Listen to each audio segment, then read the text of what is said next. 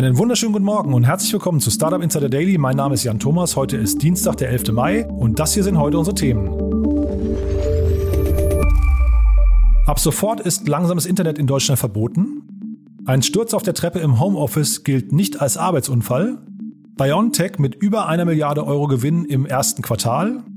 Amazon beschlagnahmt zwei Millionen gefälschte Produkte und die Bremer Landesdatenschutzbeauftragte sieht das Telefax urplötzlich als unsicheren Kommunikationskanal. Ja, außerdem heute bei uns zu Gast Martin Janicki von Cavalry Ventures und wir haben wieder, ja, ich finde, ein super spannendes Thema besprochen. Wir sind so ein bisschen der Linie treu geblieben, die ich letzte Woche mit Daniel Wild von Mountain Alliance und auch gestern mit Enrico Mellis schon begonnen habe, nämlich, dass wir über disruptionsanfällige Sektoren oder Marktsegmente gesprochen haben und das habe ich mit Martin im Prinzip heute auch gemacht. Wir haben äh, über den Direct-to-Consumer-Markt gesprochen, haben eigentlich dabei ein konkretes Investment diskutiert, sind dann aber so ein bisschen abgedriftet und haben äh, sehr ausführlich über den gesamten Markt gesprochen. Ich glaube, das ist super spannend geworden. Äh, ich habe wieder viel gelernt. Ich hoffe, euch macht es auch Spaß. Das Ganze dann gleich nach den Nachrichten mit Anna Dressel und die kommen wie immer nach den Verbraucherhinweisen und die kommen wie immer jetzt.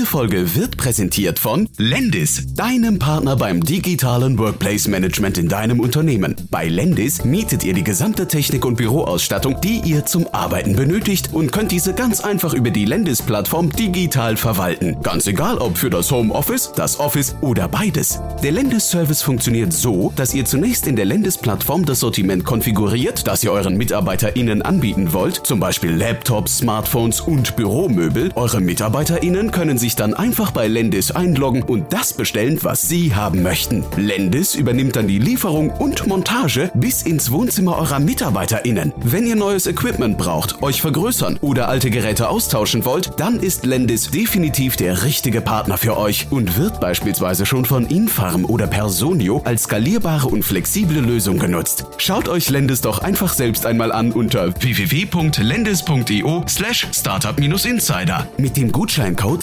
Startup-Insider bekommt ihr dort die ersten zwei Monatsmieten geschenkt. Den Link zur Seite findet ihr natürlich wie immer auch in den Show Notes.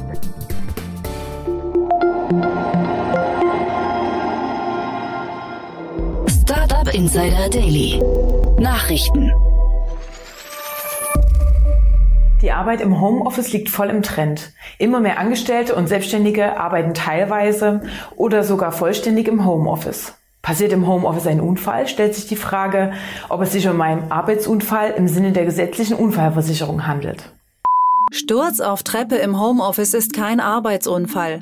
Die Corona-bedingte Umstellung hin zum Homeoffice bringt zahlreiche rechtliche Fragestellungen mit sich, die nun nach und nach von den Gerichten geklärt werden. Oftmals geht es dabei um die Frage, wann ein Unfall im Homeoffice ein Arbeitsunfall ist und wann die gesetzliche Unfallversicherung greift. So musste jetzt das Landessozialgericht LSG Nordrhein-Westfalen darüber befinden, ob ein Sturz auf dem Weg zum Schreibtisch im Homeoffice ein sogenannter Wegeunfall ist. Geklagt hatte ein im Außendienst tätiger Mann, der Verwaltungsaufgaben von zu Hause erledigte und der auf dem Weg von den Wohnräumen ins Homeoffice gestürzt war, wobei er sich einen Brustwirbeltrümmerbruch zuzog.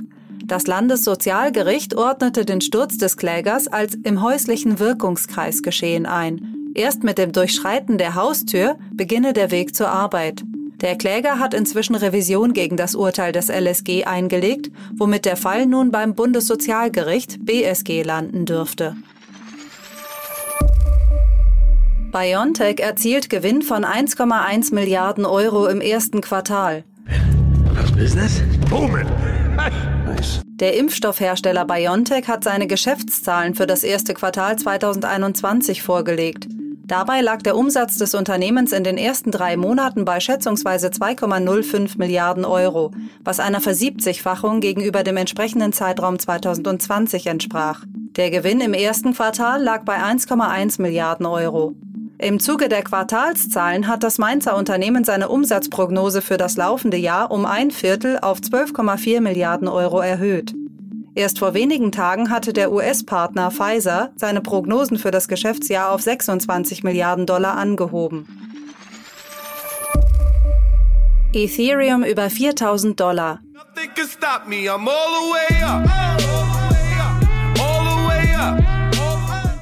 Nur eine Woche nachdem die zweitgrößte Kryptowährung der Welt erstmals die 3000 Dollar Marke überschritten hatte, durchbrach der Kurs am Montag auch die 4000 Dollar Grenze.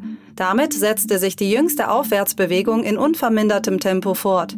In nur 90 Tagen hatte sich der ETH-Kurs knapp verdoppelt. Seit Jahresbeginn ist der Kurs insgesamt um über 460 Prozent gestiegen. Die Marktkapitalisierung Ethereums liegt bei mittlerweile 438 Milliarden Dollar. Die Tony-Box. Dieser Würfel hat es in sich. Boxin gründet Tony Lab.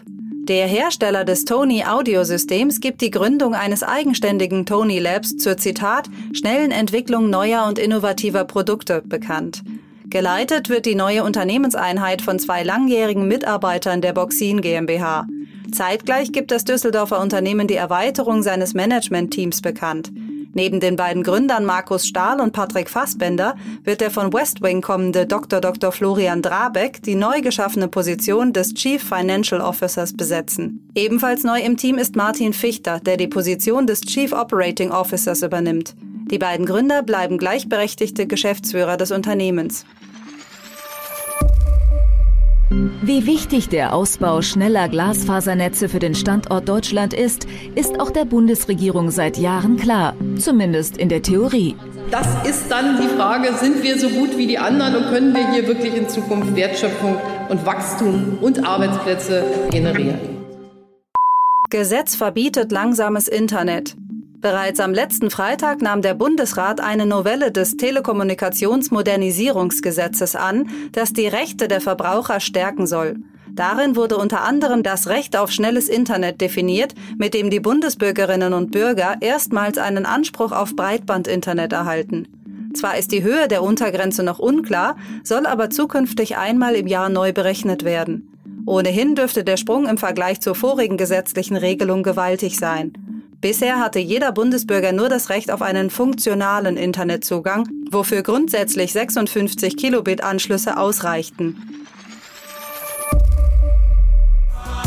Das ist alles nur geklaut. Das ist alles gar nicht meine.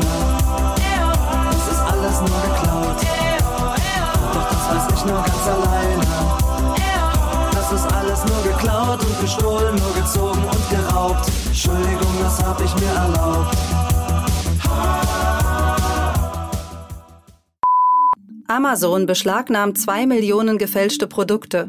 Der E-Commerce-Gigant veröffentlicht seinen neuen Brand Protection Report. Demzufolge hat das Unternehmen im vergangenen Jahr zwei Millionen gefälschte Artikel aus dem Verkehr gezogen und vernichtet.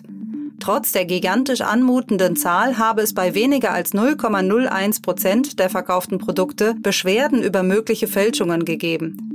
Produktfälschungen sind auf der Amazon Marketplace Plattform ein bekanntes Problem, was bereits zu Auseinandersetzungen mit großen Marken führte. Aus diesem Grund wurden in den letzten Jahren immer größere Hürden für die Errichtung eines Händler-Accounts, wie beispielsweise Live-Video-Verifikationen installiert. Yeah, um, actually, at Tesla, we, we have a whole sim team uh, that uh, tries to create a, a photorealistic uh, world. And we're, we're, trying to be photorealistic about like actually the most boring things, like skid marks on the road and, and like cur- concrete curves uh, shadows, uh, faded lines. On this, like the, reason self-driving is hard is because you have all these corner cases and things where the, the road should be a certain way, but it isn't. Like there should be painted, painted lines, but there aren't painted lines, uh, and they or they, they took the painted lines away, and then there's a skid mark that's offset from the painted lines so that will cause the car, if it just listens to the lines, to crash into stuff. If you had, if you had clearly painted lines um, and could count on them, self-driving would be trivial. Tesla revidiert Ankündigung zum autonomen Fahren. Der für seine vollmundigen Ankündigungen bekannte Tesla-Chef Elon Musk hatte autonomes Fahren bei Tesla bereits für Ende diesen Jahres angekündigt. Das Steuern eines Fahrzeugs per Autopilot ohne Person hinter dem Lenkrad entspreche einem Level 5. Auf Anfrage der kalifornischen Zulassungsbehörde DMV erklärte der leitende Softwareentwickler bei Teslas Autopilot CJ Moore, dass Tesla sowohl für den Autopilot als auch für Teslas Full Self-Driving Paket derzeit erst auf Level 2 operiere. Die Ankündigung Musks verstehe man bei Tesla als etwas, was dieser basierend auf den Entwicklungen hochgerechnet habe. Gut möglich, dass sich der Tesla-Chef mit seinen Ankündigungen zu weit aus dem Fenster gelehnt hat. He is hereby sentenced to be recycled in a customary fashion. Proceed. SpaceX-Rakete zum zehnten Mal wiederverwendet. Besser läuft es für Elon Musk bei SpaceX. Zu den großen Wetten des Weltraumunternehmens zählt die Wiederverwendbarkeit der eingesetzten Raketen. Hier verkündet das Unternehmen jetzt einen Meilenstein. Am vergangenen Sonntag ist eine Falcon 9 Rakete mit 60 Starlink-Satelliten an Bord gestartet. Hierbei handelte es sich bereits um den zehnten Flug der gleichen Rakete. Zeitgleich wurde mit dem Aussetzen der 60 Starlink-Satelliten die Gesamtmarke von 1500 Satelliten im All erreicht. Neues Portal für Corona-Impftermine vom Coffee Circle Gründer. Auf sofort-impfen.de können sich seit dem Wochenende Impfinteressierte zu Corona-Impfungen anmelden. Die neue Plattform von Martin Elwert, einem der Gründer von Coffee Circle, zählt bereits jetzt 200.000 registrierte Nutzer. Diese werden über das Portal über freie Impftermine in ihrer Nähe informiert. Zur Anmeldung reichen lediglich die Postleitzahl und eine E-Mail-Adresse. Die Termine können dann auch direkt über die Webseite gebucht werden. Elwert entwickelte die Seite mit einigen befreundeten Unternehmen innerhalb von zwei Wochen. Derzeit befinde man sich in einer Probephase, da zunächst genügend Angebote vor allem von Arztpraxen gesammelt werden müssen. Ziel sei es, Ende dieser Woche die ersten Termine vermitteln zu können. Daily Fun Fact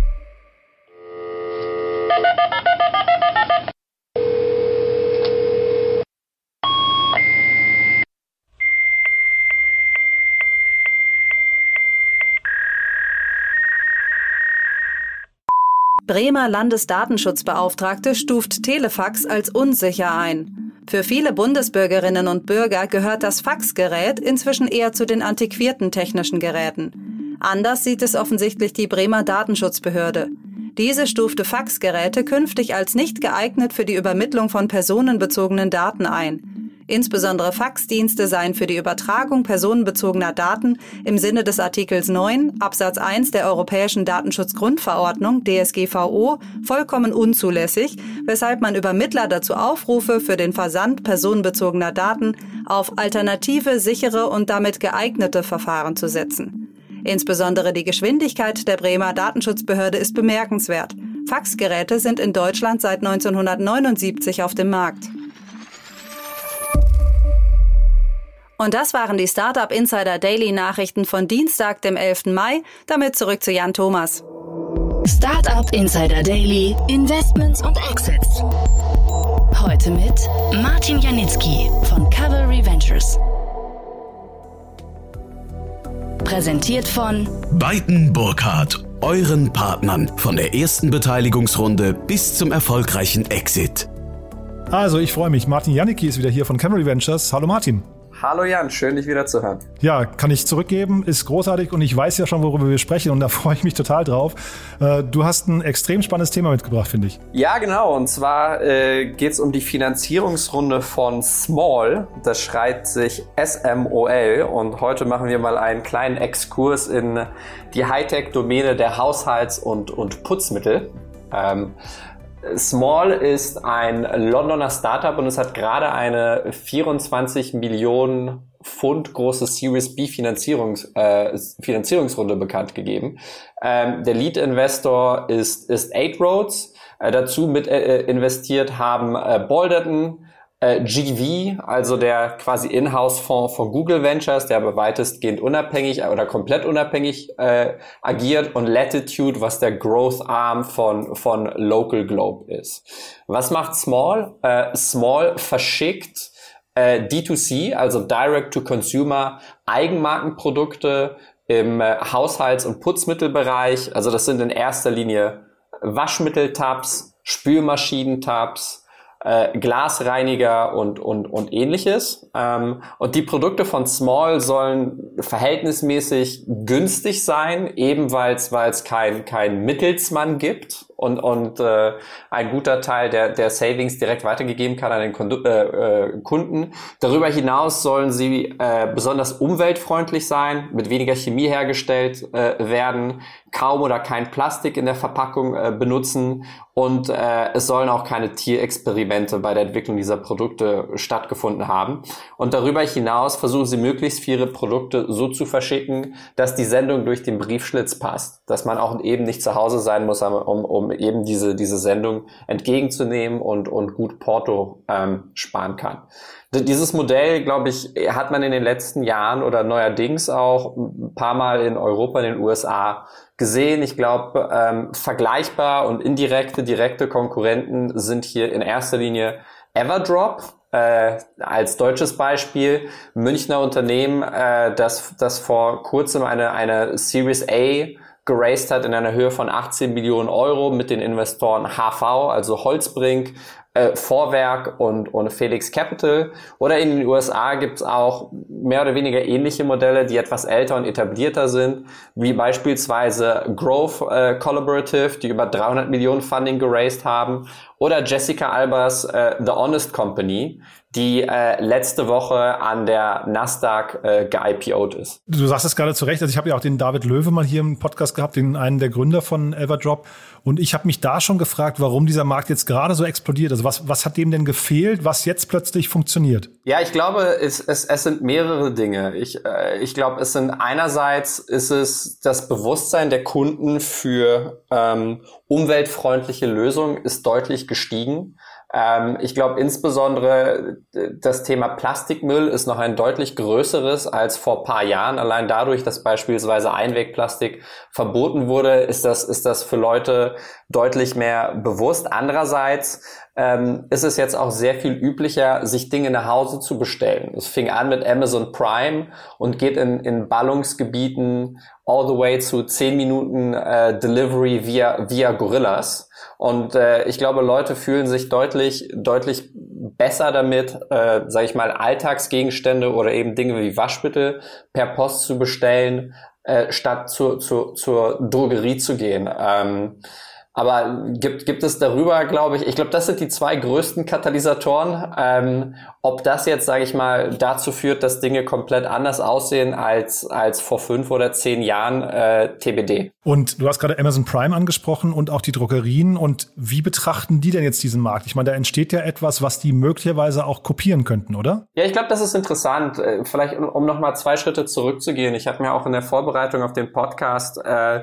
eben noch kurz das S1 äh, von The Honest Company äh, angeschaut, das ja berühmterweise gegründet wurde von der, von der Hollywood-Schauspielerin äh, Jessica Alba. Äh, und das Unternehmen ist äh, ziemlich genau zehn Jahre alt hat äh, eine Marktkapitalisierung von etwa anderthalb Milliarden Dollar und hat angefangen, eben hyperallergenische Produkte herzustellen. Also die, die Gründungshistorie hier ist, dass das ihr neugeborenes Kind Ausschlag bekommen hat, weil zu viel Chemie im Waschmittel war und dann fing sie an, ihre eigene Brand aufzubauen. Das Unternehmen hat, hat das letzte Jahr einen Umsatz gemacht von knapp 300 Millionen äh, Dollar. Das heißt, ein Wachstum von etwas unter 30 Prozent hingelegt. Hier und, und, und hier schließe ich die Schleife zu deiner Frage. 45 Prozent äh, des Umsatzes von, von The Honest Company äh, geschah im, im Retail-Channel, also in, in Boutiquen oder unabhängigen Shops. Also The Honest Company betreibt meines Wissens nach keine eigenen Shops, äh, sondern die vertreiben halt ihre Cremes und Waschmittel und ähnliches in, in, in, in anderen Geschäften. Und hier ist halt eben eben äh, die Frage, ja, werden, werden Leute in fünf oder zehn Jahren deutlich seltener äh, zu DM, Rossmann und Co. gehen, weil sie eben ihre Dinge lieber per Post bestellen? Oder wird sich, sage ich mal, der, der Sales-Split zwischen den verschiedenen Kanälen, wie bei der Honest Company, auch noch für, für mehrere Jahre äh, bei uns aufrechterhalten, was irgendwo das, das Potenzial als reiner D2C-Player von eben Modellen wie Everdrop und Small möglicherweise etwas beschränken könnte. Was ich spannend finde, ich hoffe, ich sage jetzt nichts Falsches, aber ich glaube, von Everdrop waren zwei der Gründer, waren, glaube ich, aus dem Procter Gamble-Umfeld oder von den Business Angels. Ich bin jetzt nicht mehr ganz sicher. Dann gibt's ja die blauen Helden, das sind, die kommen von Procter Gamble und jetzt hier, die kommen von Unilever. Sieht man damit im Prinzip schon das Problem auch vielleicht, dass die ähm, in den großen Unternehmen ihre vielleicht innovativen Ideen gar nicht so inkubieren können und Zeitgleich ist das aber vielleicht hinterher auch der Exit-Kanal, den man da anstreben kann? Ja, das ist, das ist, das ist eine sehr gute Beobachtung und Frage. Also, dass die Gründer haben jeweils 12 und 20 Jahre Erfahrung äh, bei Unilever gesammelt. Also, ich glaube, ganz genau dieses Muster, was du angesprochen hast, ähm, setzt sich hier fort. Ähm, ich muss jetzt anfangen zu spekulieren, aber von, von außen reinschauend, äh, glaube ich, wirkt es relativ offensichtlich, dass, dass eben diese Großkonzerne im Innovationsdilemma gefangen sind. Sie vertreiben halt eben diese, diese chemischen Produkte zu unglaublich hohen Margen haben sehr hohe Marktanteile und somit eigentlich äh, gar kein Interesse daran, dort großartig etwas dran zu ändern. Also Procter Gamble ist, ist, äh, hat einen Unternehmenswert von knapp 350 Milliarden Dollar. Also das ist einer, eins der größten ähm, unter, un, Unternehmen der Welt. Ähm, und die große Frage, glaube ich, going forward wird sein, einerseits eben, inwiefern sich das Konsumentenverhalten ändert, also wo wollen Leute eben diese Artikel beziehen. Und zweitens ist es wie in D2C-Modellen die klassische Frage, äh, kriegen die Startups zuerst das Distributionsproblem gelöst oder kriegen die Incumbents zuerst die Produktinnovation äh, gelöst. Und bei Incumbents haben wir eben einerseits eben die Unilevers, Procter Gamble und ähnliche, aber auch insbesondere in Deutschland äh, den, den Vertrieb. Also DM, äh, Lidl, Aldi und, und wie sie alle heißen, sind traditionell sehr, sehr stark damit, äh, Eigenmarken zu, zu erstellen und, und haben mittlerweile, glaube ich, auch das D2C-Playbook ein paar Mal gesehen und, und es wird interessant zu sehen, inwiefern sie, sie schneller reagieren können als, als bisher. Ja, aber dass die Gründer eben aus diesem Umfeld kommen, spricht einerseits sicherlich für deren Expertise in dem Feld und andererseits auch dafür, dass, dass sie eben in den bisherigen Strukturen eine gewisse Trägheit vorgefunden haben. Bevor wir vielleicht gleich über den Direct-to-Consumer-Markt noch ein bisschen sprechen, äh, der Pip Klöckner hat im letzten Doppelgänger-Podcast, glaube ich, war das, äh, erzählt, dass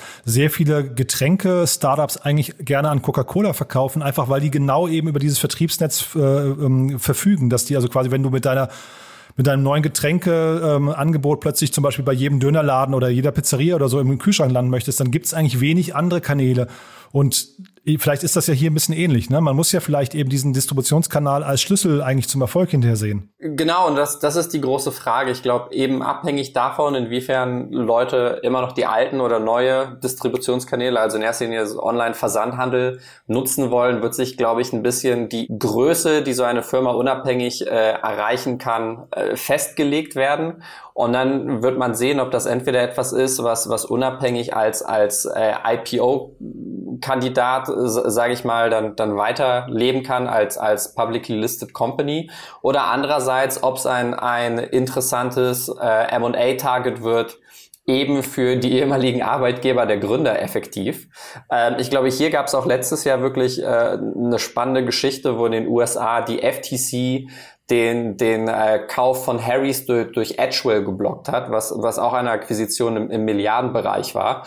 Äh, hier ging es konkret um, um Rasierer. Und da war eben ähm, die Begründung von der FTC, dass, dass der Markt äh, deutlich, deutlich zu stark äh, konzentriert ist zwischen zwei äh, großen Wettbewerbern, das heißt äh, Gillette und, und, und, und Edgewell, und man dort eben nicht, äh, nicht vermeiden, möchte, äh, vermeiden möchte, äh, dass, dass, dass mögliche Upstarts, sage ich mal, vom Markt weggekauft werden, sodass, sodass dann auch hier in dieser Branche keine Bewegung reinkommt. Ähm, das heißt, das ist, das ist alles kein, kein selbstverständliches Thema und ich glaube, insbesondere in drei, fünf oder mehr Jahren ähm, wird es sehr, sehr spannend, rückblickend zu schauen, welche Dynamiken sich hier entwickelt haben. Hm, ist natürlich für einen Gründer oder für ein Gründerteam eine Katastrophe, ne? oder auch für die Investoren hinterher, wenn ein möglicher Exit-Kanal geschlossen wird, weil äh, Kartellberecht, äh, kartellrechtliche Bedenken sind. Ne? Ich glaube, das Schöne ist, das Produkt als solches sehr hohe Gross-Margin hat. Das heißt, hoffentlich,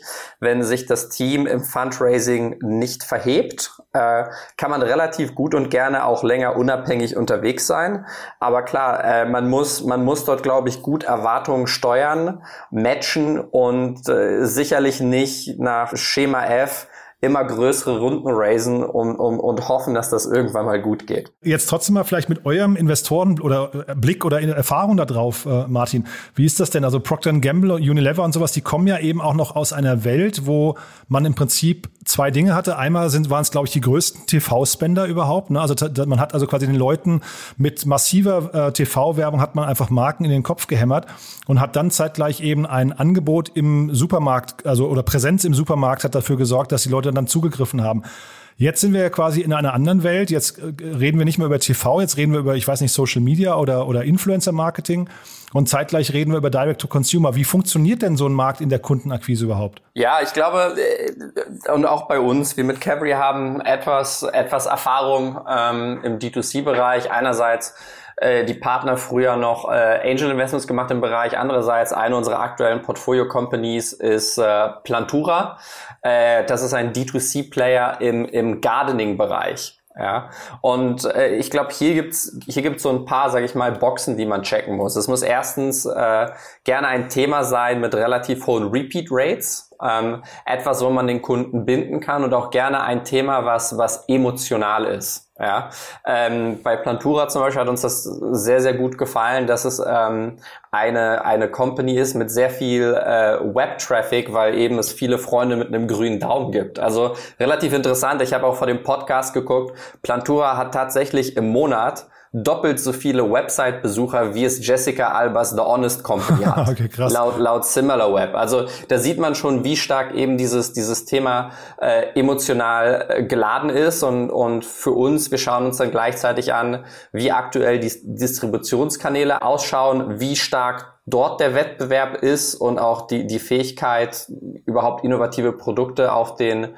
auf den Markt zu bringen und, und wiefern auch die Incumbents möglichst äh, überhaupt die Fähigkeit haben, gegebenenfalls ihr, ihr Produktportfolio durch eine digitale Komponente zu, zu, zu erneuern.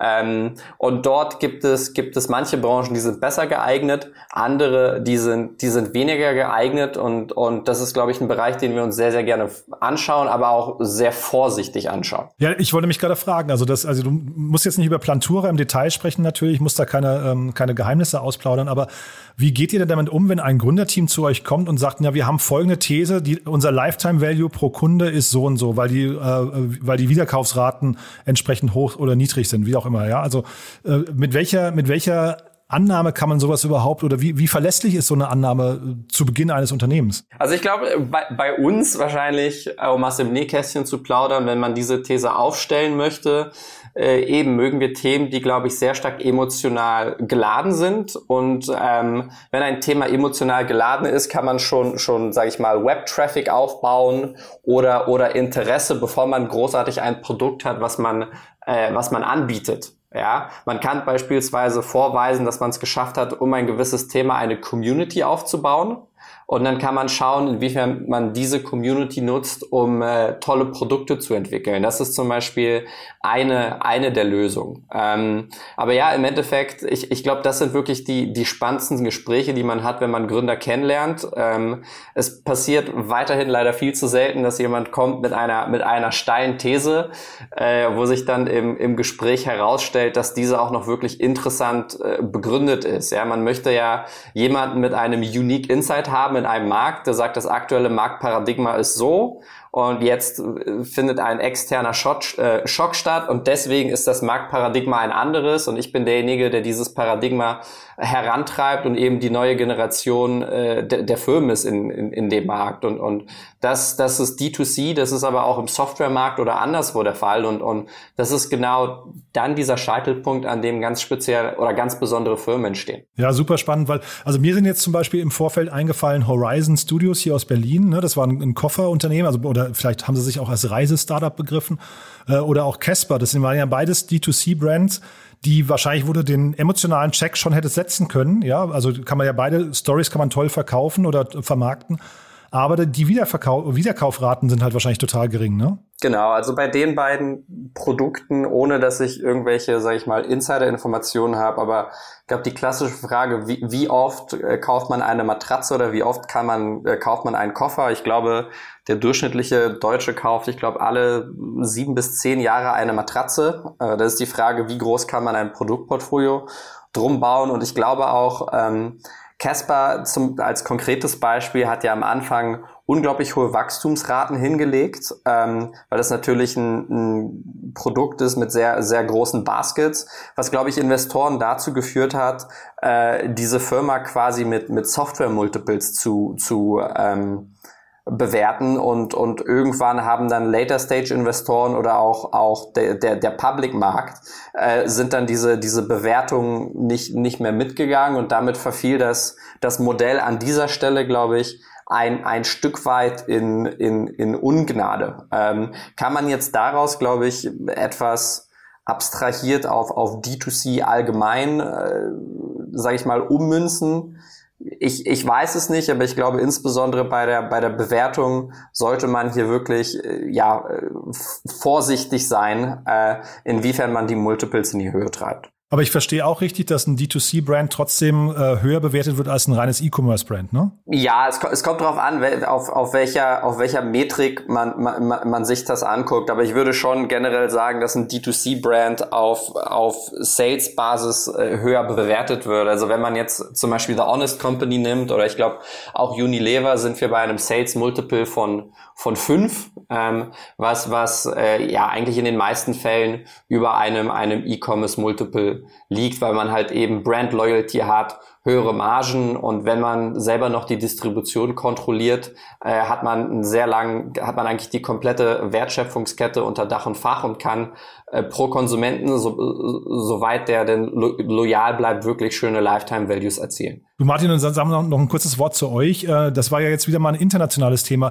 Ihr schaut euch schon auch Sachen außerhalb von, Euro, äh, von Deutschland an, ne? Ja, definitiv. Also wir haben letztens durch unser Portfolio aus dem zweiten Fonds geflippt ähm, und uns aufgefallen, dass wir schon wirklich ein einen enorm internationalen Footprint haben. Also ich würde jetzt sagen, dass das sicherlich mindestens ein Drittel unserer Unternehmen äh, nicht deutsch sind. Äh, deutlich mehr als im ersten Fonds. Das war, glaube ich, keine, keine wirklich konkrete Absicht, kam aber, glaube ich, daher, dass wir jetzt seit 14 Monaten remote first sind und eigentlich alle Gründer fast nur über Zoom treffen und äh, da macht es ja deutlich weniger Unterschied, äh, ob jemand in Deutschland ist, in den, in den Niederlanden, äh, Belgien, Nordics, äh, UK oder, oder was auch immer. Ich glaube, interessant wird es sein, in dem Moment, in dem wir wieder zurückgehen in, in einen hybriden Status quo, inwiefern äh, das weiterhin so international bleibt oder ob es sich weiterhin äh, wieder, wieder stärker lokal konzentriert. Und vielleicht noch mal ganz kurz zu der Klammer, weil ich habe jetzt gerade bei Balderton gedacht. Ich hatte Balderton neu, sind die bei mir hochgepoppt, weil ich mit Finoa hier aus äh, Potsdam und Berlin gesprochen habe. Die machen Digital Asset Banking, Cryptocurrencies und NFTs und solche, also Storage davon. Ein sehr spannendes Thema, finde ich. Habe ich, also es ist ein ganz toller Podcast geworden auch. Äh, die sind aber jetzt auch in so einem Modell mit drin. Und ihr macht zum Beispiel Brighter, macht aber auch äh, Direct-to-Consumer-Themen. Wie ist da die Klammer? Wie ist da die Klammer? Ich glaube, die, die, Klammer ist, dass wir, ähm, wir haben erstens ein, ein relativ großes Team. Wir haben sechs Partner mit sehr unterschiedlichen Erfahrungen. Äh, und andererseits wissen wir sehr genau, was wir wissen und was wir nicht wissen. Und in erster Linie investieren wir in, in Gründer. Ich glaube, eine der erfrischenden äh, Erfahrungen, die die Gründer haben, wenn sie mit Cavalry sprechen, ist, dass wir relativ gerne und offen zugeben, dass wir, dass wir auf gar keinen Fall in der Domain-Expertise mit vielen Gründern mithalten können. Ähm, darum geht's auch gar nicht, das versuchen wir gar nicht, aber in dem Moment, in dem man äh, diesen, diesen Passus überschritten hat, äh, kann man sehr schnell äh, auf ein produktives Gespräch hinaussteuern und schauen, wo wir denn komplementär äh, Werte schaffen können für den Unternehmer und, und, und trotzdem helfen können, äh, statt dass es sich, äh, sag ich mal, in ein in einen Wettbewerb äh, ent entwickelt, wo, wo wir dem Unternehmer versuchen, seinen eigenen Markt zu erklären. Das ist, glaube ich, nie ein guter Startpunkt einerseits für, für den Fundraising-Prozess, das Gespräch, aber auch für, für den, den Erfolg des, des Unternehmens langfristig. Dann letzte Frage noch von meiner Seite, weil, weil du es gerade erwähnt hast, äh, Martin. Du hattest vorhin einen schönen Satz gesagt, der hieß, ein Team muss aufpassen, dass es sich im Fundraising nicht verhebt. Und das musst du mir noch mal kurz erklären, was das bedeutet. Das habe ich noch nie gehört. Ähm, du hast es ein bisschen im Zusammenhang mit den Margen des Produktes genannt eben gerade. Ähm, was halt, also es klang so, als könnte man da relativ lange noch äh, autark äh, navigieren. Aber was heißt im Fundraising nicht verheben? Nun, ich glaube, jedes, jedes Fundraising find, findet statt ähm, mit, mit gewissen Erwartungen. Äh, Geld wird investiert in ein Unternehmen und, und dieses, dieses Geld muss mit einer gewissen sage ich mal, Effizienz eingesetzt werden, um Wachstum zu erzielen. Äh, manchmal ist dieses Wachstum oder das Erzielen dieses Wachstums relativ straightforward. Ja, man, man gießt Benzin ins Feuer, die Flamme wird, wird größer und fertig und manchmal müssen zwischenzeitlich äh, noch, noch Thesen bewiesen werden, weil das Produkt noch nicht so weit ist, weil in manchen Channels Sättigungseffekte einsetzen oder, oder ähnliches. Und ich glaube, die Versuchung oder die Verführung liegt nahe, dass man immer schneller, immer mehr raced, weil man es einerseits kann, weil der Markt das zulässt, weil man andererseits vielleicht auch von innen den Push bekommt äh, von, von, von Investoren, weil sie auch gerne einen Uplift in den Büchern sehen, sehen möchten und manchmal trotz, selbst trotz bester ehrlicher Bemühungen, ähm, nimmt man vielleicht Geld auf, was man so nicht gebraucht hätte. Und, und, und, und deswegen, das ist auch, glaube ich, ein, ein Derivat oder eine andere Art und Weise äh, zu beantworten, wieso VCs ähm, eben so fokussiert sind auf, auf die potenzielle Marktgröße eines Themas. Weil wenn der Markt gefühlt unendlich groß ist und, und äh, die, die Incumbents mehrere hundert Milliarden groß sind und es keinen Grund gibt, wieso dieses Schema sich auf die neue Firma nicht ummünzen ließe, ähm, rennt man halt eben nicht, nicht in solche Probleme herein oder es wird deutlich weniger wahrscheinlich. Nee, total, also total nachvollziehbar. Spannende Ausführungen, Martin. Also äh, ich habe heute wieder viel gelernt, muss ich sagen. Vielen Dank dafür. Haben wir denn zu dem ganzen Thema, zu dem Themenblock was Wichtiges vergessen? Ach nein, ich glaube, wir haben es ganz gut abgewickelt. Ja, finde ich auch. Also ein sehr spannender Markt. Ich habe oder ich, ich notiere jemand, der sich im Direct-to-Consumer-Markt aufhält in der, in der frühen Runde und einen spannenden großen Markt attackiert, der darf sich auf jeden Fall bei euch melden, ja? Unbedingt. Cool, Martin. Vielen Dank und bis zum nächsten Mal, ja? Danke, Jan. Es war wie immer eine Freude.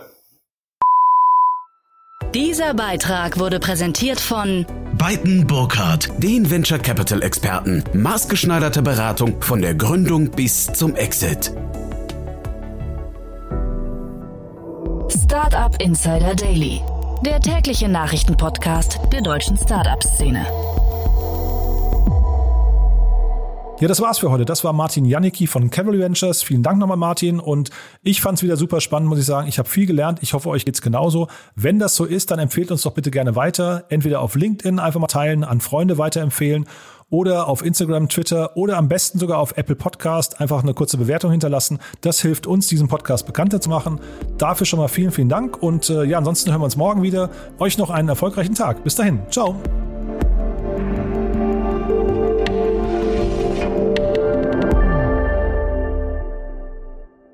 Diese Folge wurde präsentiert von Lendis, deinem Partner beim digitalen Workplace Management. Mehr Informationen auf www.lendis.io slash startup-insider.